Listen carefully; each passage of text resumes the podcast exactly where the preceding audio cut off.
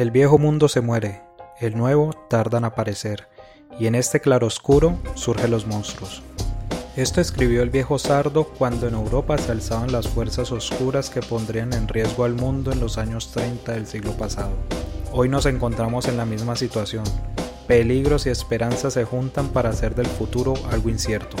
Acompáñenos en este viaje para comprender en qué punto de la historia nos encontramos y avisorar un nuevo horizonte que deje atrás los peligros de nuestra época. Esto es El Mundo en Claroscuro.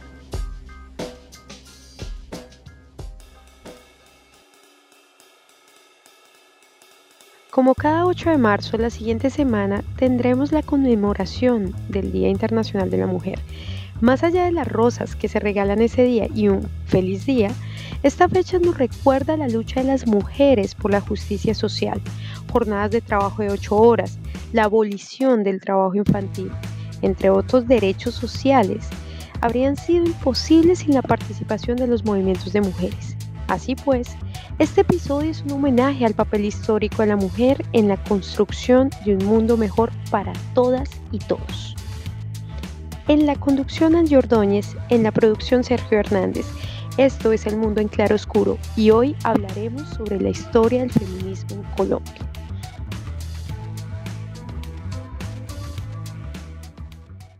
Para hablar de este tema, nos acompaña Gabriela Castellanos, quien cuenta con un doctorado de análisis del discurso de la, Universidad de Florida y actualmente es profesora de la Universidad del Valle, donde también integra el Centro de Investigaciones y Estudios de Género, Mujer y Sociedad. Asimismo, ha publicado diversos artículos y libros, entre los que encontramos la novela Guerras de Alejandra, el libro Decimos, Hacemos, Somos, discurso, identidades de género y sexualidades, entre otros. Bienvenida, Gabriela. Un inmenso gusto tenerte con nosotros. Muchísimas gracias. Para mí es un placer también estar aquí. Para comenzar nuestra charla, quisiera preguntarle qué podemos comprender por feminismo. Bueno, feminismo para mí, feminismo tiene muchas definiciones. Para mí, feminismo es una postura ideológica y política donde uno eh, entiende que hay una situación eh, de opresión, de subordinación social, económica y política de la mujer y está dispuesta o dispuesto a trabajar para cambiar esa situación, para lograr la igualdad entre los sexos y la equidad, porque hay cosas que no son de igualdad, sino de equidad. De acuerdo. Entonces, teniendo claro ese concepto, que es propio, ¿en qué momento de la historia podemos decir que surgen esas apuestas feministas de transformación social? Y bueno, y en el caso particular de Colombia. Bueno, en, eh, Europa sabemos que ya desde el siglo XIV, en la Edad Media, había eh, mujeres escribiendo sobre los derechos de las mujeres. Eh, pero, y tenemos ya en las figuras de Olimpia de Gouges en Francia durante la Revolución Francesa y, y la Wollstonecraft, Mary Wollstonecraft en Inglaterra. Pero en Colombia propiamente bueno, hay figuras desde Policarpa Solabarrieta en la Guerra de Independencia y otras mujeres que están siendo rescatadas como figuras femeninas muy fuertes que participaron en la historia de Colombia sin eh, eh, realmente de una manera clara declararse feministas, ¿no? Hay un artículo muy importante de Judith González que se llama Reimaginando y reinterpretando a las mujeres en la independencia. ¿sí? Judith González es una profesora de acá, de, Cali, eh, de la Universidad del Valle. Eh, pero realmente los primeros, las primeras manifestaciones claras de feminismo se dan después de 1930, cuando empieza todo un periodo de agitación en pro de la educación de la mujer sobre todo y en pro del sufragio, del voto femenino. Y bueno, ya después eso va a continuar con eh, distintas etapas hasta que en el 57 se logra el sufragio, ¿no? Es interesante esa, esa parte que usted dice frente a la parte histórica, porque empieza en los 30, después de la Gran Depresión de 1929, donde pues Europa fue y Estados Unidos notablemente fueron muy golpeados por la gran crisis económica. Entonces, ¿qué es lo que reivindica eso? Que por qué en este momento histórico y no antes? Sí, lo que sucede es que yo creo que hay desde mucho atrás mujeres que estaban conscientes de que eh, tenían sus derechos restringidos y que esto debería cambiar, sobre todo en cuanto a la educación. Lo que pasa es que nadie se atrevía a decirlo, pero tenemos el caso de Madame Berta eh, Berta Hernández de Ospina Pérez, que por allá en los años 20, por ejemplo, es un dato interesante, le dijo a su mamá, yo no voy a ir al colegio a quinto año de bachillerato, porque allá, cuando termine quinto, en esa época esa era la forma como se llamaba, ¿no? El bachillerato era de primero a sexto. Cuando termine quinto me van a dar un diploma que dice educación suficiente.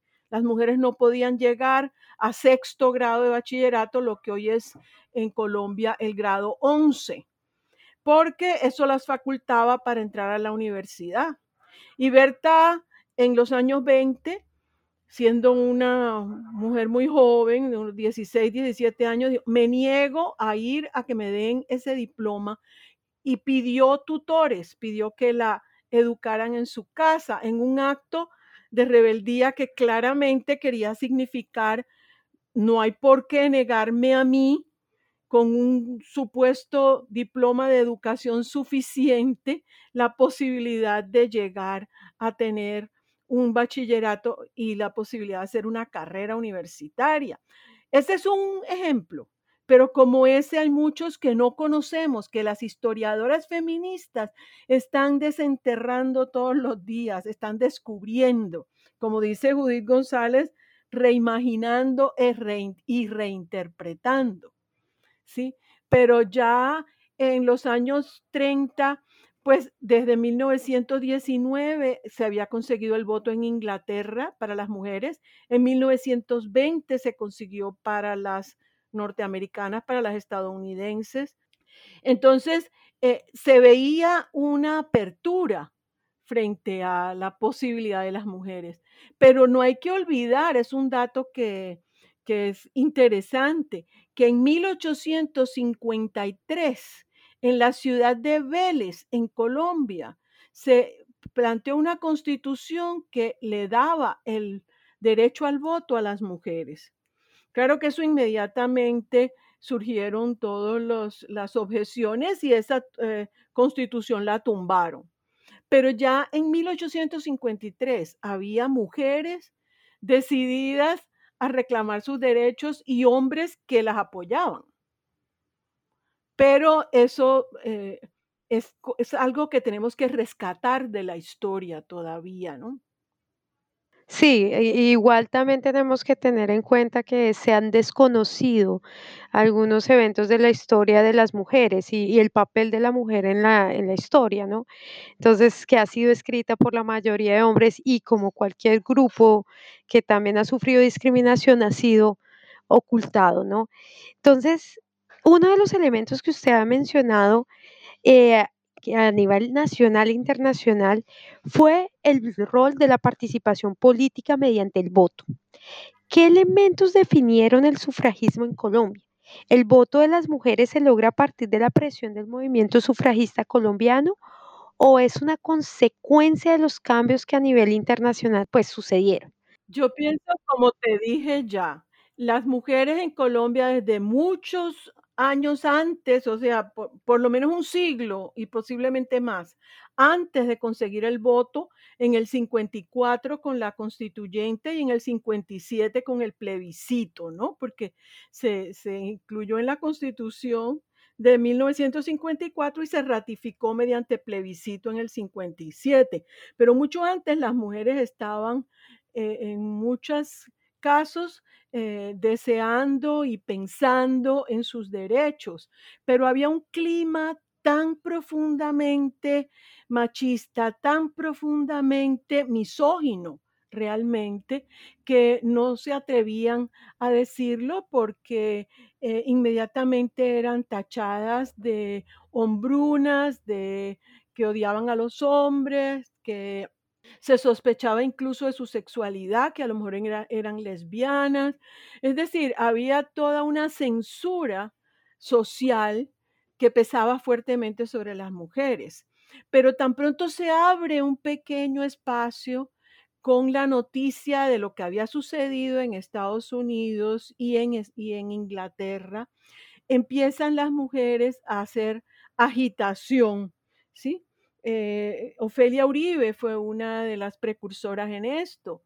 Ella empezó a publicar una, mm, un pequeño periódico que se llamaba así, Agitación Femenina, ¿no? Y bueno, eh, Josefina Canal fue otra. En Cali eh, se conocen pocas, pero en un artículo que yo que me publicaron en la Universidad Nacional sobre historia del feminismo en Colombia, el caso de Cali. Eh, yo rescato allí la figura de Clara Inés Suárez de Zawatsky, una periodista y diplomática que, caleña que se anticipó con mucho a, todas las, eh, las posibilidades que luego alcanzarían las mujeres. Es decir, el hecho de que eh, no conozcamos todavía todo lo que han hecho las, habían hecho las mujeres antes de lograr el voto, eh, no quiere decir que no haya ya una documentación muy clara de cómo a partir de 1930 empiezan las mujeres a organizarse, eh, no solamente a hacer publicaciones feministas, sino también a organizar giras por todo el país, a hacer congresos, eh, hacer eh, reuniones con representación de muchas regiones, eh, siempre promoviendo la idea tanto de la educación ah, plena para las mujeres como que solo se consigue en 1933, por cierto, ¿no? Las mujeres no podían ir a la universidad hasta ese momento, pero después de que se abrió ya la posibilidad para las mujeres eh, eh, de hacer una carrera académica, universitaria, entonces la lucha se desplazó más hacia la cuestión del voto, del sufragio, ¿no? Y, y hay muchas figuras y muchos movimientos que ya están registrados por la historia. Y tenemos que seguir descubriendo más sobre esto. Bueno, entonces aparte de eso, también hay que ver que en los 30 también empezaron las misiones internacionales de educación a llegar a Colombia. También tenemos el caso de colegios como el Instituto Pedagógico Nacional, un colegio ubicado en el, en el norte de Bogotá y que, bueno, es el colegio de la Universidad Pedagógica con la misión alemana de Francisca Radke. Era un colegio para señoritas en 1927, abre sus puertas y empieza este tipo de educación para las mujeres y niñas. ¿Por qué se permite esa entrada a, este tipo de educación al país? Y específicamente para las niñas y mujeres. Esa es la pregunta, o sea, ¿por qué, ¿por qué, digamos, estos actores políticos, que en su mayoría son hombres, permiten eso? Por una parte, eh, había todo este movimiento internacional y en Colombia se temía que este, el país estaba quedando atrás en este campo, ¿no? Pero por otro lado, por ejemplo, no se trata solo de influencias internacionales. En Cali hay una mujer muy poco conocida, eh, creo que era santanderiana, Matilde González Ramos. Ella llega a Cali, eh, es una mujer que ha conseguido e, educarse eh, en parte por ser autodidacta, en parte por los estudios que ha logrado realizar en el exterior y funda el gimnasio femenino en 1932, algo así. Y esta mujer es además una pionera en pensar en que debe haber un partido de las mujeres. Y eh, escribe un libro hablando de por qué debe haber un partido de las mujeres y por qué las mujeres deben tener acceso a la vida política plenamente, no solo con el voto, sino con el ejercicio de los distintos cargos políticos de representación electoral, etcétera, ¿no? Eh, y esto es algo muy, muy temprano, ¿sí? Em, y este es, por ejemplo, la figura de Matilde González Ramos, usted no la encuentra en la mayoría de los recuentos históricos sobre eh, este tema. Y es importante rescatarla. Por eso yo digo que lo más importante que podemos hacer es lograr que haya muchas mujeres y hombres, historiadores y historiadoras, que empiecen a rescatar figuras que están ahí en las sombras, pero que tuvieron un papel importante. Matilde, por ejemplo, tenía tertulias en su casa a donde acudían eh, sobre todo eh, personajes de la eh, élite de, Cali que tenían una, mentalidad un poco abierta, ¿no?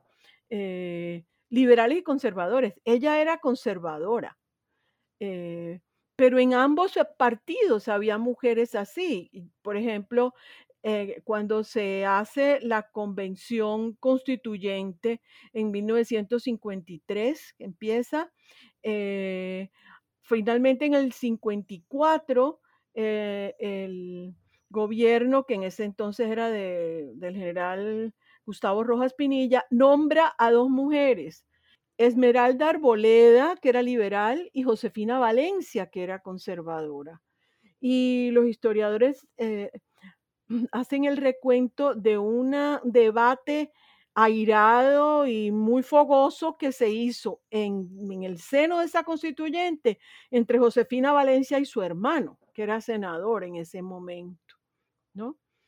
Eh, ambos payaneses, ambos del Partido Conservador de Popayán. O sea, había mujeres feministas y hombres feministas tanto entre los conservadores como entre los liberales. Pero bueno, en ese caso yo tengo una siguiente pregunta es frente al trabajo. Bueno, hablamos de la educación como el primer paso de, acceso a la mujer a, esta, a la estructura social y hablamos ahora del acceso como actora política. ¿Cómo, es este escenario para la mujer, eh, para entrar a, defender sus derechos y a defender los derechos de los ciudadanos y sobre todo de las ciudadanas? Entonces, ¿cómo se, ve una transformación o no en este caso? Por ejemplo, tenemos la ley de cuotas en, Colombia. ¿Eso se podría decir que es un avance en, esta, en este punto? Bueno, es un avance en la medida en que eh, se implemente y se respete la ley, que no ha sido así. O sea, eh, se piensa que la ley de cuotas de un 30% debe ser un, debe ser un paso hacia lograr un 50%, más o menos, ¿no? Por lograr una mayor paridad. Y eso evidentemente no se ha logrado en gran parte porque en Colombia es, eh, es bastante usual que las leyes eh, se vayan olvidando, se vayan dejando a la vera del camino y no se, no se cumplan. Así de sencillo, ¿no? Eh, las mujeres sí hemos avanzado muchísimo, ¿no? Hemos eh, logrado, o sea, lo que puede hacer una mujer hoy en Colombia, tanto en el terreno político como el académico, como en el económico, es por supuesto algo impensable hace 50 años, pero Em, realmente falta mucho, mucho todavía, muchísimo por, por avanzar. Eh, eh, por ejemplo, en la Universidad del Valle, en el año pasado, no, el año 2019, por primera vez expulsaron a un estudiante por acoso sexual. El señor no solo era acosador, sino, según han contado varias mujeres, violador. Venía de la Universidad Nacional, un señor, un estudiante de apellido Rochas. Eh, en la Universidad Nacional no le hicieron nada. La Universidad Nacional, aunque había el testimonio de muchas mujeres y había denuncias en la fiscalía, eso quedó silenciado. se dice, por ejemplo, frente al acoso sexual en las universidades con frecuencia, se dice, no, es mejor eh, por el, la imagen de la institución que esto no se sepa, ¿sí? O sea, cuando evidentemente lo que está sucediendo es algo que le destruye la vida a muchas estudiantes que se retiran de sus estudios, ¿sí? Porque no, no pueden tolerar el acoso que están padeciendo de profesores y de estudiantes, de sus compañeros, ¿sí? Eh, eh, y, sin embargo, este señor se retiró de la Nacional porque veía que ya el clima se le estaba poniendo un poco difícil y viene a la del Valle y empiezan las denuncias y solo cuando ya había defendido la tesis, ya estaba a punto de graduarse, lo expulsan, a pesar de que llevaba años, eh, llevaban años las denuncias. O sea, es solo un ejemplo de las dificultades que hay para hacer cumplir las leyes. Existe una ley contra el acoso sexual que inclusive da cárcel, ¿sí? Eh, y sin embargo, esas leyes, la mayor parte de las veces, caen en el olvido. Las que se suponen que las tienen que implementar no las implementan, pero afortunadamente, gracias a la presión de las jóvenes, de las mujeres jóvenes, eso está cambiando. Es decir, que podríamos hablar de que hay un conjunto de leyes, ¿cierto? Que protegen, entre comillas, nuestros derechos, pero que nunca fueron implementadas y que necesitamos aún la presión del movimiento feminista para que logremos tener estos derechos. Exactamente.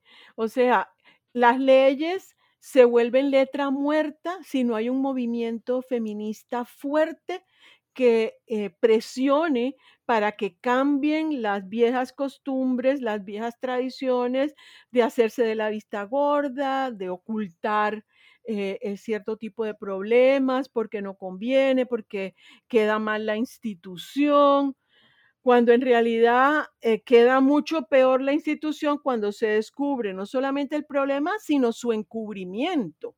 Es decir, es algo realmente que perjudica totalmente a las instituciones, ¿no? Pero hace falta esa presión, hace falta, y afortunadamente se está logrando. En la Universidad del Valle se logró que por fin expulsaran a este señor, eh, que ahora ha puesto una tutela y quiere que lo reintegren. Eh, pero ustedes pueden consultar en ese blog colombiano La Silla Vacía, Ah, recientemente Sí, publicó, publicó un artículo, yo lo leí, sí. Sí, sobre el Rocha. Sí, sí recuerdo el, el artículo. Pero entonces ese, ese tema es interesante porque hablamos de una concientización, ¿sí? O sea, tenemos en cuenta que las instituciones están formadas por hombres y mujeres y que muchas veces también las mujeres están de acuerdo de alguna forma implícita o explícita de estos comportamientos. Entonces, ¿cómo podríamos integrar a la lucha feminista no solamente a las mujeres formadas, sino también a las mujeres digamos, más vulnerables, ¿no? Que tienen condiciones de vida un poco más vulnerables, que se siguen reproduciendo ciertos modelos machistas. ¿Cómo se podría integrar estas mujeres para que seamos un movimiento único? Eso es una pregunta muy importante.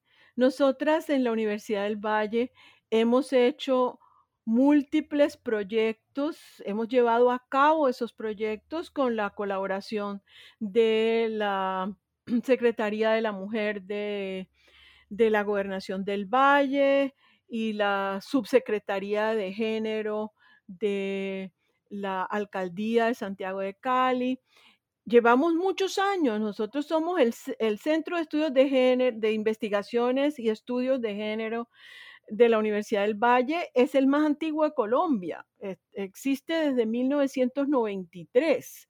Eh, la, Escuela de Género de la Nacional empezó apenas en el 94.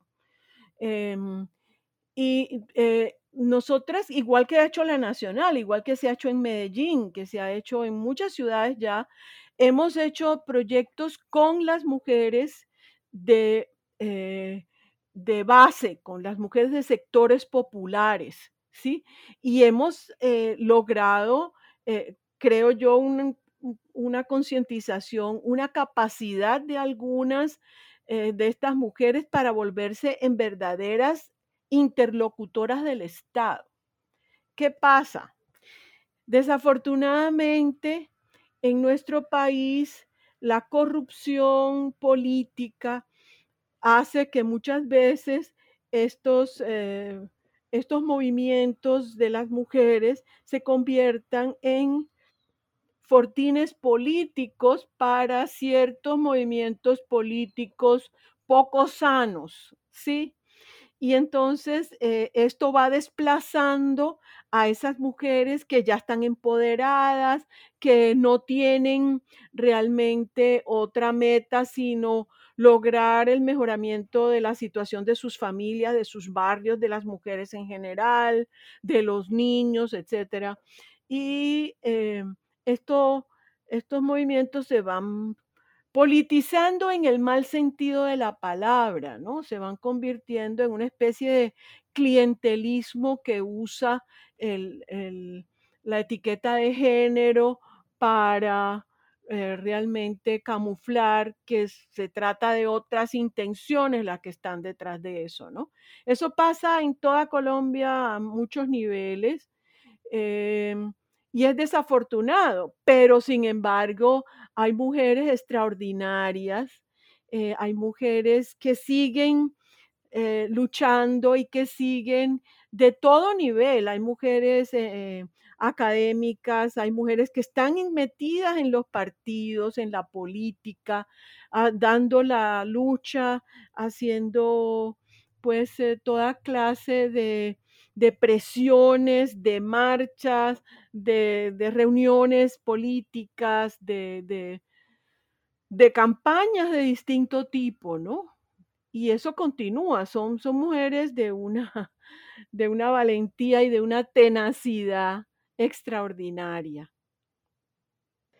Sí, e, y en ese caso quizás hay algunas, eh, digamos, hay, hay algunas mujeres dentro de ese grupo que han logrado escribir o que han logrado, digamos, eh, representar esta lucha de alguna forma. Un ejemplo, una mujer que acaba de renunciar como subsecretaria de género.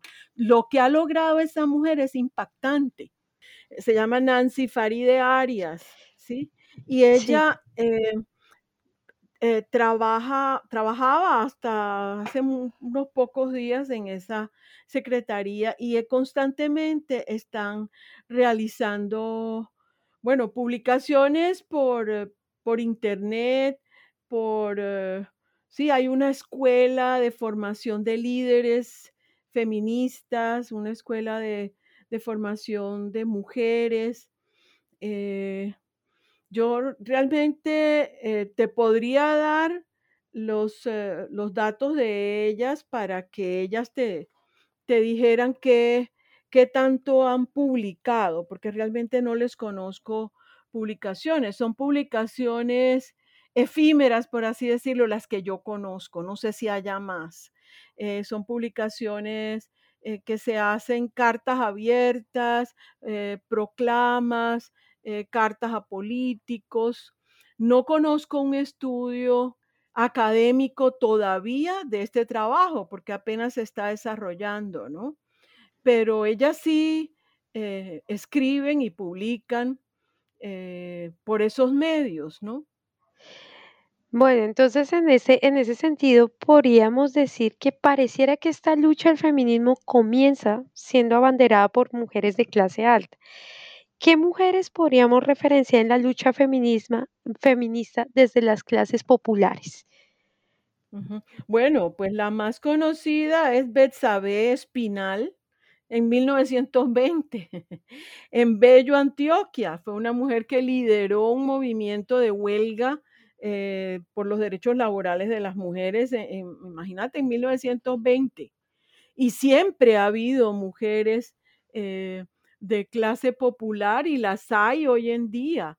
Eh, están, por ejemplo, en la fundación, te voy a dar un solo ejemplo, en la fundación Paz y Bien hay dos mujeres que son del barrio Agua Blanca de la ciudad de Cali, eh, que se han logrado cualificar tienen ya una formación académica, Elodia Nieves, eh, Alicia Meneses, y que cuando muere la fundadora de la Fundación Paz y Bien, una mujer extraordinaria, una monja eh, franciscana, eh, cuando muere ella retoman el trabajo y son ahora quienes lideran esa fundación, una fundación pues, que, tiene una gran cantidad de, programas para todas las personas, que tiene programas de, por ejemplo, de ella, la hermana Alba Estela Barreto fue una de las precursoras de la justicia restaurativa en Colombia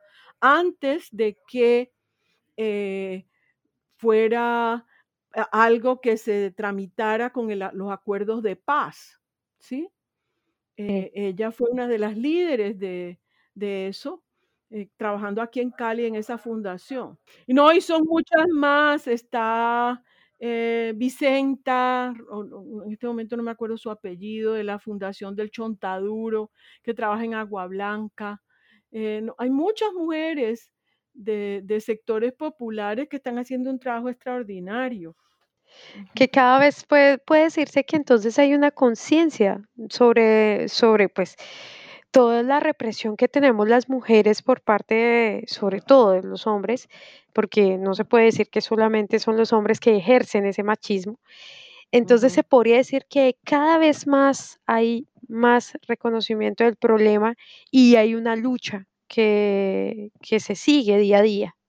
Sí, sí, totalmente. O sea, en Cali hay muchas fundaciones, hay eh, em, trabajo de mujeres eh, eh, liderados por mujeres que pueden haber surgido de una clase popular, pero que se han, han logrado un nivel de educación alto, pero donde se van surgiendo líderes desde el mismo pueblo, desde las mismas bases. Bueno, llegando a la actualidad, uno de los temas que mayor movilización en contra y a favor ha sido el aborto. En Argentina hace poco se logró conquistar ese derecho y en muchos y a pesar de que en muchos países industrializados eh, del norte ya es un derecho hace varias décadas. En este sentido, ¿cómo usted observa el desarrollo del movimiento feminista a nivel nacional e internacional que parece haberse fortalecido en los últimos años con este, pues, con este gran evento también de Argentina? Sí, el, derecho a lo que se llaman los derechos sexuales y reproductivos de las mujeres, eh, que existió una lucha por parte de la red eh, sobre derechos sexuales y reproductivos en Colombia, es algo que, que tiene muchas décadas ya y bueno, cada vez se va ganando más apoyo para, para una posibilidad de que las mujeres puedan manejar su propia reproducción y puedan tener control sobre su propio cuerpo, ¿no? Eh, hay mujeres que han tenido una, un papel em, verdaderamente importante ideológicamente, como María Ladi Londoño, que ya está jubilada, ha trabajado aquí varias décadas en Cali y ha publicado varios libros eh, y el, la, yo creo que la, la conciencia ¿sí? de este derecho de las mujeres a manejar su propio cuerpo, a poder controlar su reproducción, está cada vez creciendo.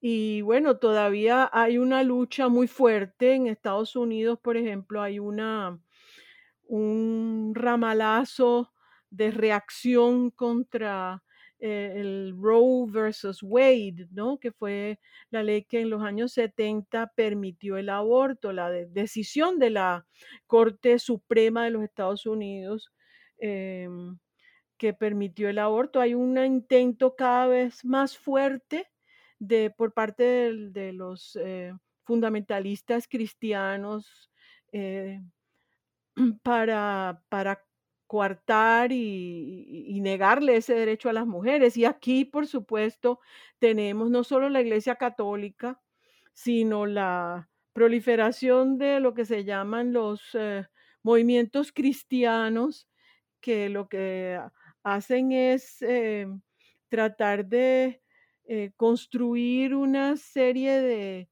de impedimentos para la libertad de las mujeres, ¿no?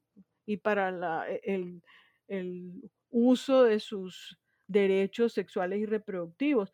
Pero yo creo que a nivel de las jóvenes cada vez es más claro que, que no se puede justificar eh, esto, ¿no? Y si vamos a la situación de las mujeres populares, eh, los que por factores religiosos quieren impedirle a la mujer el derecho al aborto, el derecho a la interrupción voluntaria del embarazo, el derecho a, regir su cuerpo, a tener control sobre su propio cuerpo.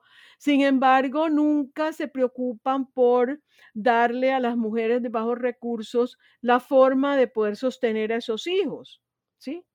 Entonces, eh, van en contra de eh, los anticonceptivos y del aborto, pero en ningún momento eh, se preocupan para darle a las mujeres eh, los recursos con los cuales puedan tener unos hijos que, que, sean deseados y que sean bien atendidos, ¿no?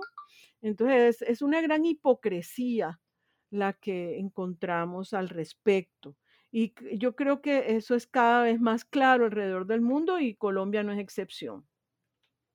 Sí, y además que también teniendo en cuenta que en muchos casos es producto de violaciones por la misma pareja, que nunca se quiso, se quiso aceptar así, porque siempre se concibió el matrimonio como, como, como una forma de amor, pero en muchas ocasiones es las personas más cercanas que, pues, digamos, ejercen presión frente a estos derechos.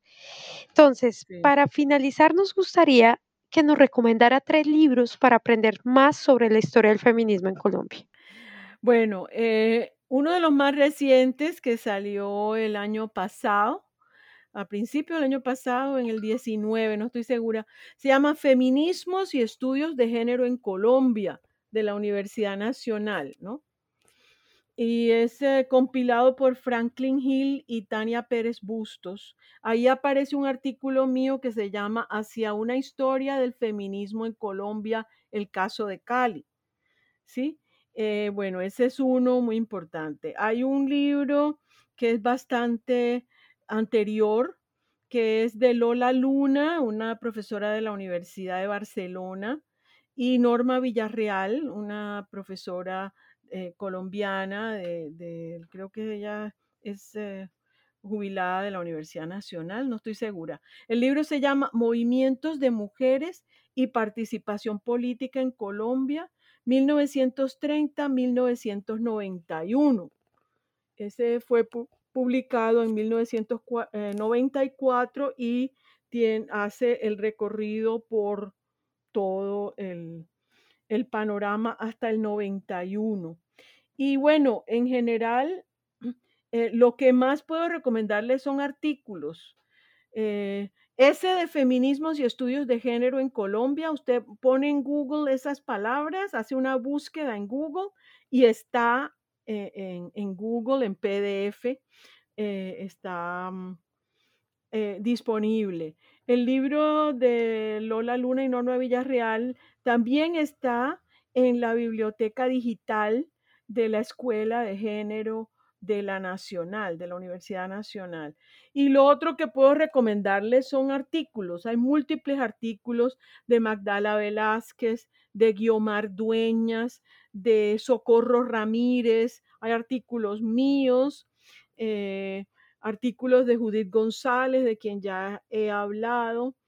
Y eh, no es difícil hacer búsquedas en, eh, en, Google de estas autoras y se va a encontrar ahí una gran cantidad de material histórico, de, historiografía sobre las mujeres.